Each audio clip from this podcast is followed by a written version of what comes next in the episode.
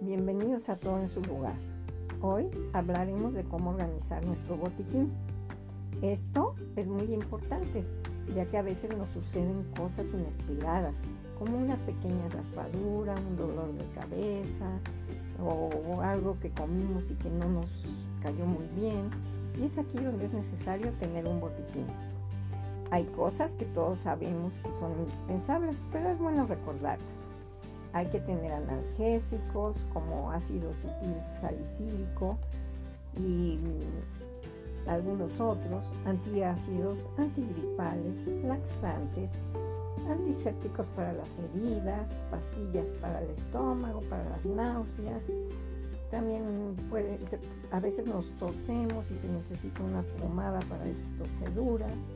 Es necesario tener jabón antibacterial, cinta micropor o cinta adhesiva, vendas, algodón, hisopos, banditas para pequeñas cortaditas, termómetro, alcohol, agua oxigenada.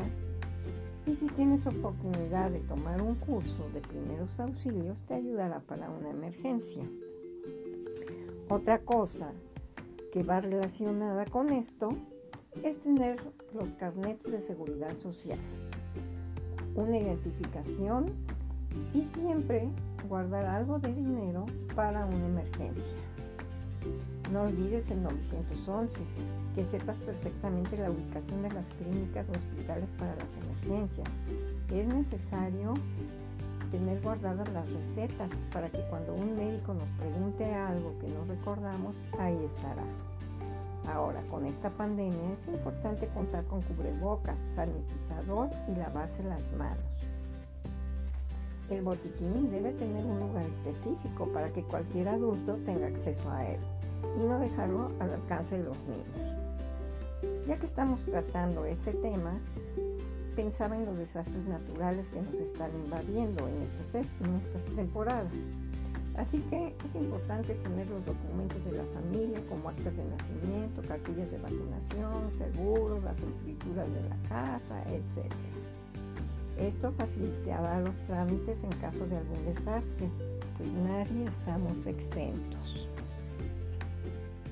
Seguimos pasando por la pandemia y por los desastres ambientales pero debemos de tomar conciencia y cumplir con lo que nos toca como ser un buen ciudadano y ayudar en lo que podamos.